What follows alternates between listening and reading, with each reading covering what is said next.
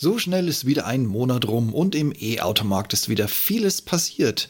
Wenn ihr mittlerweile ein BYD-Modell, die nun mit Händlernetz auch in Deutschland verfügbar sind, angesehen habt und ernsthaft überlegt oder vielleicht sogar schon bestellt habt, solltet ihr unbedingt weiter zuhören. Und da mir letztes Mal auf der Heimreise auf der A9 ungefähr 13 vollbeladene LKW mit Teslas begegnet sind, sollte nicht nur das eine Meldung von dieser Firma wert sein. Also auch deshalb dranbleiben. Und wer den geilsten E-Wagen, der aktuell auf den Markt kommt, noch nicht vorbestellt hat, kann nun per Grundpreis mit Add-ons loslegen. Aber das wird happig. Und mein Lieblingstscheche hat nun ein goldenes Lenkrad mehr im Regal. All das und mehr im Monatsrückblick der aktuellen E-Auto-News. Und los geht's! Hallo und herzlich willkommen zum Ich bin noch nicht hier, um beliebt zu sein.com Podcast. Euer Podcast zu den Themen Führung, Fliegen und Technik. Am Puls der Zeit, verständlich auf den Punkt. Mein Name ist Steve Schutzbier und heute geht es um die E-Auto-News und Zusammenfassungen, ein Überblick und Rückblick über aktuelle Meldungen und was die letzten vier Wochen so passiert ist.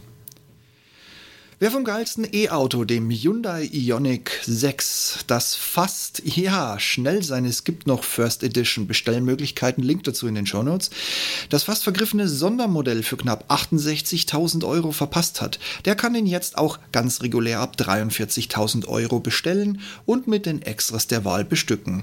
Zur First Edition muss man wissen, dass man für sein Geld quasi alles bekommt, bis auf die digitalen Seitenspiegel, was den CE-Wert Vorteil der aerodynamischen Designsprache ein wenig zunichte macht. Das sollte man auch wissen.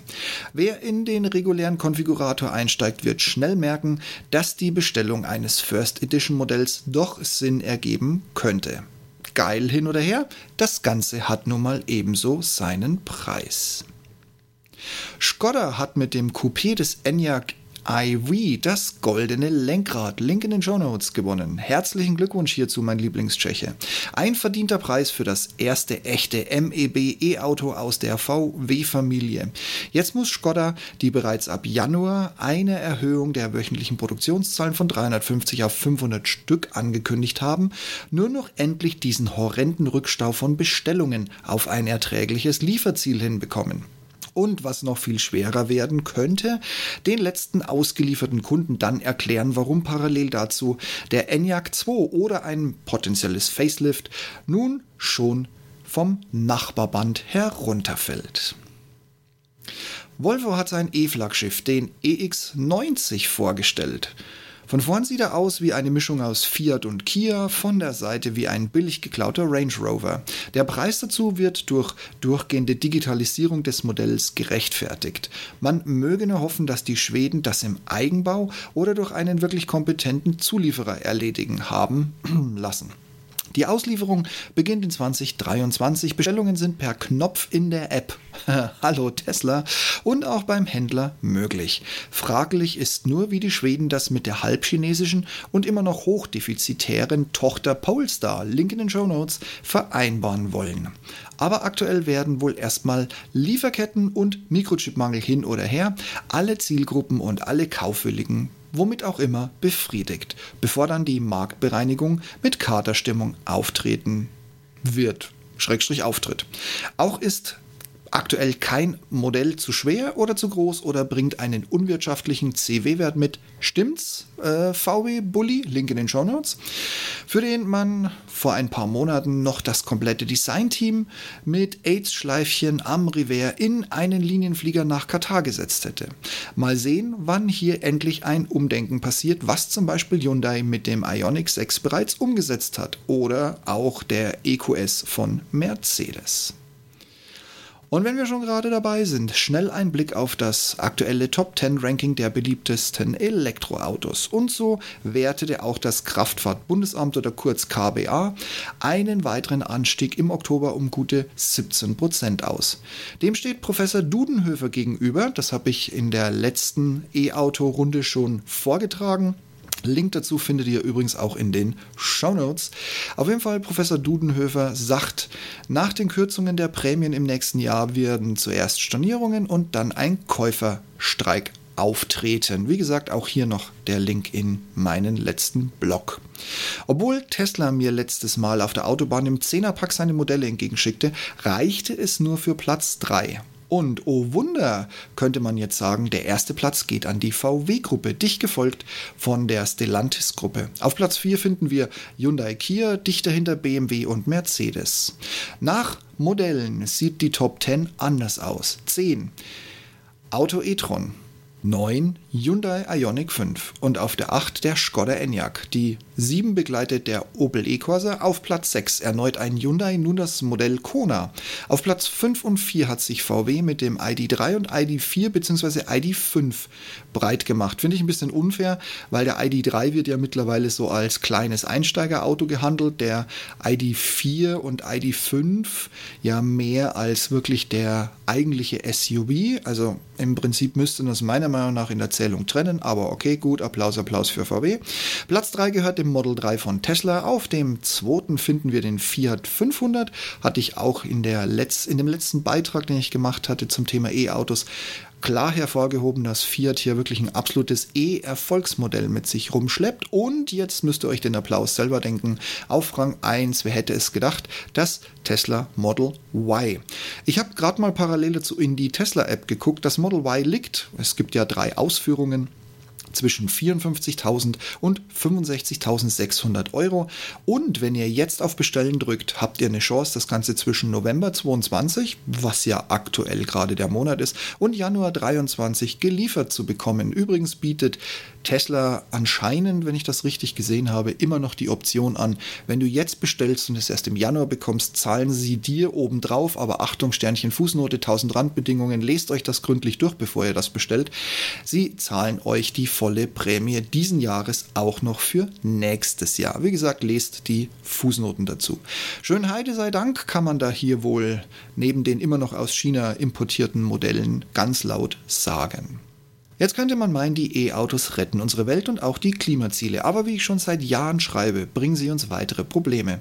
Das größte, und hier könnte man durch neue Entwicklungen schnell gegenarbeiten, ist der Feinstaubabrieb der Zweitonner und schlimmer und darüber, auf den Reifen. Erste Vollgummis sind in Entwicklung, gilt es aber auch hier zu vermeiden, am Ende einen Reifen zu haben, der einmal gekauft ein Autoleben lang hält.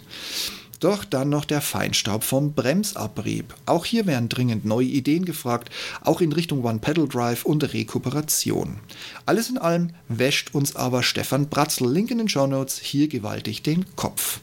Er hat mal ausgerechnet, wie viele Verbrenner wir noch auf der Welt, nee, auf die Welt bringen dürfen, bevor diese uns das von uns immer angestrebte maximale plus 1,5 Grad Ziel sang- und klanglos untergehen lassen. Und in einem zweiten Schritt zeigt die Studie die Arbeitsplätze der vier größten Automobilhersteller. Kleiner Spoiler, VW, Hyundai, Toyota, GM auf. Also er zeigt uns die Arbeitsplätze der vier größten Automobilhersteller auf. Erschreckend, dass der Pionier des Plug-in-Hybriden hier mit über 180 Prozent am schlechtesten abschneidet.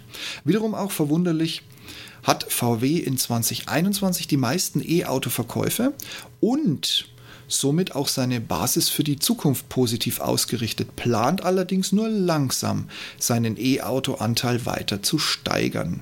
Wenn man nun die Verschuldung der Hersteller und die in naher Zukunft zu erwartenden nicht mehr absetzbaren Verbrennermodelle summiert, zeigt sich hier ein komplett anderes Bild. Wir können, da ich hier auch nichts zu Lieferketten-Chipmangel und Lithiummangel bzw.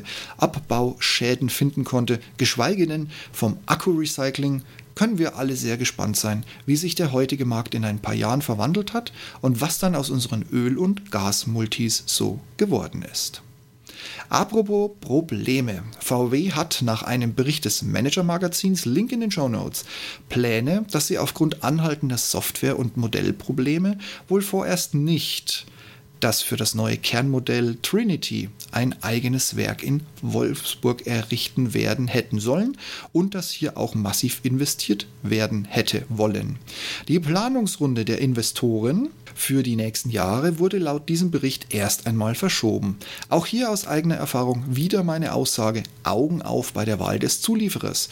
Wird also spannend, wie und mit wem sich die neue Plattform dann wird bilden können. Könnte ja sein, dass hier hm, zwei der ganz großen deutschen Zulieferer gemeinsam den Zuschlag bekommen, wäre nicht das erste Mal. Und jetzt gucken wir mal auf Batterien. Da habe ich was von Warta gefunden. Die wiederum kippen Pläne auf die Ersatzbank, was das neue Rund, was den neuen Rundakku V4 Drive angeht. Er soll wohl nicht aus einer neuen Batteriezellenfertigungsfirma fallen, sondern weiterhin nach bestehender Vertragslage aus der Pilotanlage kommen und bestehende Lieferverpflichtungen erfüllen. Und warum das Ganze? Das glaubt mir jetzt wie üblich keiner. Steigende Energie- und Rohstoffpreise, als auch Halbleiterschwierigkeiten also Lieferschwierigkeiten von Halbleitern. Und um hier wahrscheinlich nicht noch weiter ins Straucheln zu kommen, gibt es nun Sparrunden und Kurzarbeit in einigen Bereichen. Aber bevor auch jetzt und hier wieder Hamsterkäufe losgehen, die Haushaltsbatterien sind bisher von keiner Einschränkung betroffen. Wer das nachlesen möchte, ich habe euch natürlich auch hier den Link in die Show Notes gepackt. Aber jetzt mal fast positive Nachrichten. Polestar, die E Luxustochter von Volvo und chinesischen Investoren. Link in den Notes, boomt und hat mal ganz galant seinen Umsatz verdoppelt. Leider stehen dem schwedisch-chinesischen Tochter von Volvo hier noch hohe Verluste aus dem operativen Geschäft entgegen. Und das alles durch das Model Polestar 2 hm, schwer belastet Polestar alles, was in China mit Lockdowns zu Covid passiert. Aber Kunden müssen sich erstmal keine Sorgen machen. Die Fahrzeuge, die im vierten Quartal ausgeliefert werden sollen, seien schon auf dem Weg und immerhin hat Polestar bereits Pläne für die kommenden Jahre. Vom Polestar 3 bis zum Polestar 6 gibt es Gedankenspiele über SUV, Limousine und alles drumherum, Convertible, bla bla bla. Wir dürfen, wenn auch für den Durchschnitt eher unbezahlbar oder nur als Leasing eine Alternative, sehr, sehr gespannt sein.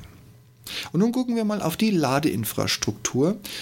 Mit Dank an Elva für die interne Auswertung. Link zu dieser Auswertung findet ihr in den Show Notes. Immer wenn ich an der Stadthof vorbeidüse, sind beidseitig mindestens fünf Schnelllader von E.ON ungenutzt. Klar, die können auch defekt sein. Was weiß ich, ich fahre ja mit dem Diesel deshalb nicht extra ran.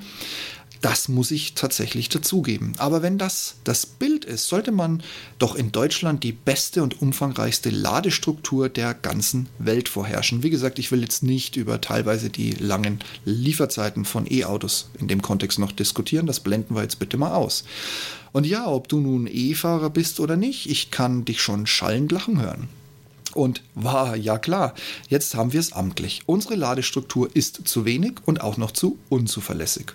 Und am schlimmsten die Trippellader der Schnellladeinfrastruktur, also die Kisten, die CCS, also den Schnelllader, das uralte Schademo, was ja quasi nicht mehr in Nutzung ist, Wobei es vielleicht ein Revival erleben könnte mit dem bidirektionellen Laden, weil diese Schnittstelle das schon kann. Aber mal gucken, was da noch kommt. Wäre ja zu einfach, so eine alte Schnittstelle zu reanimieren, wenn man nicht mit viel Geld und Aufwand irgendwas Neues oder die CSS 2.0 draus basteln könnte. Und zusätzlich haben diese Dreiersäulen ja immer noch einen Wechselstrom-Typ 2 Ladeanschluss. Und die sind natürlich in Summe besonders störungsanfällig. Wer es nicht glaubt, guckt euch mal von ein paar E-Auto-Besitzern, die hin und wieder eine Ladesäule anfahren oder die über E-News bei YouTube berichten. Schaut euch da mal ein paar Videos an, ihr werdet überrascht sein, wie oft man an so eine Säule ranfährt und sich freut, juhu, letzter Platz, ich kann laden. Und alle drumherum lachen schon ganz schelmisch, weil die es auch schon probiert haben. Letzten Endes ist die Säule schlichtweg defekt. Ziel sollte es ja auch sein, die CCS-Stecker um die 300 Kilowatt vermehrt aufzubauen, um so Ladevorgänge in unter 20 Minuten oder eben auf unter 20 Minuten zu reduzieren.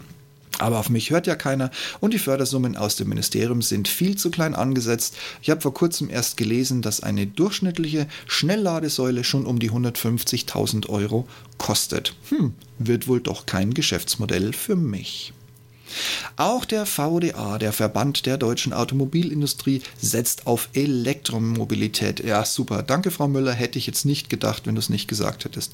In dem Interview mit dem Automedienportal Link in den Show Notes verweist sie mit viel Allgemeinplätzchen-Gedöns auf die aktuellen und jeden bewussten Problemfelder. Super.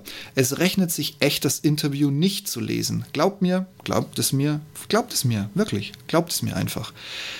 Beispiel. Es benötige wieder eine aktive Industriepolitik, also einen Schröder als Genosse der Bosse, ein faires Steuersystem, schnellere Genehmigungsverfahren und das alles schnell, da Europa als Kontinent sonst zu verlieren droht. Bin ich hier der Einzige, der äh, vor lauter Müdigkeit gähnen muss? Genauso kompetent und nett Ihre Aussagen, zum Beispiel zum Schnellladen. Die Geschwindigkeit des Ausbaus müsse verfünffacht werden und es müsse so einfach wie tanken werden. ja, äh, danke für diese Erkenntnis, die glaube ich schon fünf Jahre alt ist und super in dem Kontext, dass man mittlerweile vermehrt und wahrscheinlich auch mit gesetzlicher Unterstützung die Nutzung von EC-Karten statt endlich eines vernünftigen durchgehenden Bildes mit Kreditkarten rumdiskutieren muss. Und auch das Schlagwort E-Fuels darf natürlich, wie üblich in einem Interview des VDA, nicht vergessen werden, nicht vergessen werden, egal ob der Tausenden von Nachteilen, die wir mittlerweile kennen. Stichwort Energieverschwendung. Ich habe das Teil nicht ganz und größtenteils nur quer gelesen, aber was, was ich wirklich nirgendwo finden konnte, war die Zahl der Arbeitnehmer und die jährlichen Steuergeschenke der Hersteller an die Finanzämter für ihr Tun. Ah, so schade, da hätten sie so mit auftrumpfen können. Vielleicht ändert sich im VDA ja doch noch das eine oder andere oder auch einfach nicht. Und jetzt, wo der VDA gesprochen hat, darf natürlich unser Verkehrsminister als nächstes sich zu Worte melden. Was sagt unser Herr Wissing? Wir brauchen im Land also mehr Leistung im Stromnetz für die E-Autos. Oh, gewagte und brandneue These, habe ich noch nie gehört. Wie passt das denn in die endlose Bundes-Söder-Diskussion mit der Nord-Süd-Kabeltrasse? Die seit Jahren schwelt, oder der dringende Ausbau von erneuerbarer Energie oder weitere Förderungen für Solar- und Photovoltaik auf privaten Häuserdächern. Alles völlig überbewertetes Zeugs. Schließlich will die Ampel mit Wissing und Habeck bis 2030 15 Millionen Elektrofahrzeuge auf der Straße haben. Hm, warten wir erstmal ab, was die Neuwahl im Februar in Berlin und das dann letzten Endes für die Bundesebene bringt. Ich glaube nicht, dass Giffer im blauen oder roten Kleid, so wie sie auf den letzten Bildern posiert hat, erneut hier das Rennen machen wird. Und dann sehen wir weiter, was das für den Bund bedeutet. Aber ein Gutes hat das Gespräch von Wissing. Er möchte anhand der Zulassungszahlen von E-Autos den Bedarf an das Stromnetz ermitteln. Mhm. Gute Idee, nah dran an der Praxis. Leider ist somit ein Hinterherhinken mehr als nur garantiert. Oder fällt das nur mal wieder mir auf? Damit das jetzt nicht so ausartet, noch ein paar News ganz kompakt zusammengestellt. Wer es noch nicht verstanden hat, die VW-Gruppe baut ihre Dominanz in Europa ungebrochen aus. Bla bla bla bla bla bla bla. Seit Übergabe des ersten ID3 an einen Kunden sind mittlerweile 500.000 500.000 Autos der ID-Familie ausgeliefert worden. Bain Company sehen in einer Studie den Landeinfrastrukturmarkt als Milliardenmarkt der Zukunft, bei dem aktuell ein Streit über die Sicherung der besten Standorte begonnen hat. Und ja, hier spielen nun auch unsere Ölmultis mit, wie ich ja vorher schon mal verblüfft mich dazu geäußert habe. Also bla bla blub blub blub. Ach ja, BMW in meiner Heimatstadt Regensburg hat begonnen, den X1 als Elektro unter dem Typenaufkleber iX1 zu bauen. Mehr muss man dazu eigentlich gar nicht wissen. Bla bla bla. Was habe ich hier noch? Ach ja, liebe Golffans, haltet euch fest.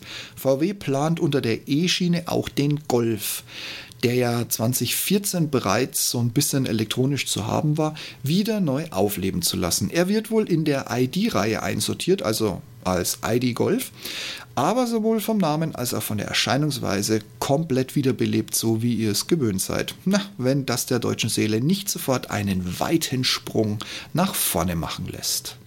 Gut, das war's mit dem Schnelldurchblick. Jetzt komme ich zum Abschluss noch auf ein Thema aus dem Handelsblatt. Link habe ich euch in die Shownotes gepackt. Ärgerlich ist bloß, das liegt hinter der Paywall. Worum geht's?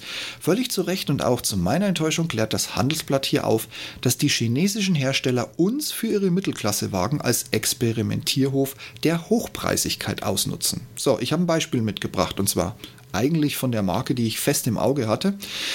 In meinem letzten Blog habe ich ihn auch schon benannt und zwar von BYD, also von Build Your Dreams, das Modell Han. Kostet in Deutschland satte 72.000 Steine, in China gerade mal 30.000 Euro, wenn wir es umrechnen. Auch sei das Design aller Anbieter, die bisher in den Markt eingestiegen sind, eher einheitlich, also per Copy-Paste von Hersteller zu Hersteller übertragbar. Auch fehlen ganz klar Alleinstellungsmerkmale, was die Marke und die Fahrzeuge angeht. Ich muss gestehen, auch wenn ich den Markteintritt in Deutschland begrüße, die Preise von BYD, auf den ich noch am ehesten, wie gesagt, ein Auge geworfen hatte oder werfen würde, er ist ja auch am nächsten an schwarzen Zahlen dran, jetzt mal von seiner ganzen Verwicklung in die Politik und ähm, Kommunistenzentrale äh, KPD, äh, also in die dortige Regierung äh, hinein verstrickt sind sie ja eigentlich alle, aber er halt bekanntlich am meisten.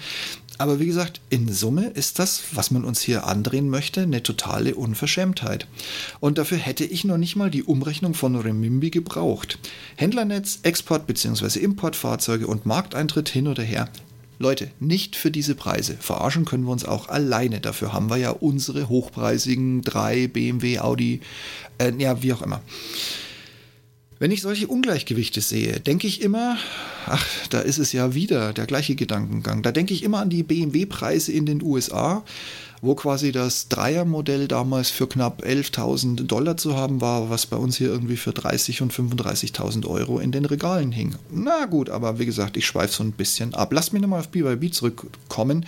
Ich empfehle dem Laden schnellstmöglich die Lage anzuerkennen. Deutschland ist eine Autonation, aber kein Land der Welt fährt seine Autos so lange, aktuell zwischen 12 und bis maximal 16 Jahre. Hier muss der Mittelstand bedient werden und der jammert jetzt schon über Einstiegspreise von 40.000 Euro für ein E-Auto. Wie sollen da 70.000 oder 80.000 Euro für eine chinesische Mittelklasse-Limousine zusammenkommen? Ich hatte auf den Einstieg der Chinesen mit mehr Wettbewerb gehofft. Allerdings wird es wohl eher ein Wettbewerb des Abschöpfens von Käuferbankguthaben. Ob das alleine mittelfristig Sinn macht, wird der Markt zeigen. Wenn aber unsere neuen Anbieter keine schnelle Wendung machen, müssen wir uns weder Firmennamen noch Automodelle merken, geschweige denn, wo sie gerade ihren absoluten Vertriebsweg haben. Hui, das war jetzt ein echter Schnelldurchlauf. Ich habe es bewusst versucht, wenn man mir noch folgen konnte, so hinzukriegen, dass wir unter 30 Minuten bleiben. Ähm, deshalb, wie gesagt, ich sammle jetzt flott weiter für euch. In dem Monat kommt die nächste Ausgabe in dieser Version rund um das E-Auto, dessen Markt, dessen Infrastruktur und wir gucken uns das natürlich mit den neuesten News direkt live und in Farbe an. Bis dahin viel Spaß und Geduld, vor allen Dingen, wenn ihr auf den Liefertermin eures Fahrzeugs wartet. Das kann ja mittlerweile, also völlig problemlos, in Richtung 2024, teilweise sogar schon Mitte bis Ende 2024 sein. Ne? Das ist doch das absolut Unfassbare. Wir werden uns wohl alle dann doch wieder einen Verbrenner bestellen, wenn das so weitergeht. Auch fehlende Ausstattungsmerkmale und sonstiges Mikrochipmangel als weiteres Stichwort sind nach wie vor Probleme, aber ich habe es schon ein paar Mal gesagt, mich wundert es, dass es Firmen gibt, die tatsächlich noch alle zwei Wochen irgendwie ein neues Modell auf den Markt bringen, wie auch immer sie das machen. Noch zwei Bitten zum Abschluss. Wenn du bei Amazon Music, bei Spotify und oder bei Apple Podcasts gerade online sein solltest oder eine Minute Zeit hast, dann kling dich doch ein und bewerte meinen Podcast. Das hilft in erster Linie Leuten, die ähnliche Themengebiete wie du suchen, weil mein Podcast in der Suche dann weiter nach oben rutscht. Schon mal vielen Dank für deine Hilfe und Unterstützung. Und falls du mich noch nicht abonniert hast, mit einem völlig kostenfreien Klick komme ich ab sofort dienstags um die Mittagszeit in dein Ohr und wenn du mich wieder loshaben willst, mit einem weiteren kostenlosen Klick, bist du mich wieder los. So, ich nehme das Benchmark mit mir selber auf. Ich möchte bleiben unter der sagenumworbenen Grenze von 30 Minuten. Momentan sind wir kurz vor 26. In diesem Sinne, bleibt gesund, passt auf euch auf und lasst euch überraschen, was noch so alles auf dem E-Automarkt die nächsten Tage und Wochen passiert und auf uns zukommt. In diesem Sinne, macht's gut, haut rein und bis demnächst. Ciao.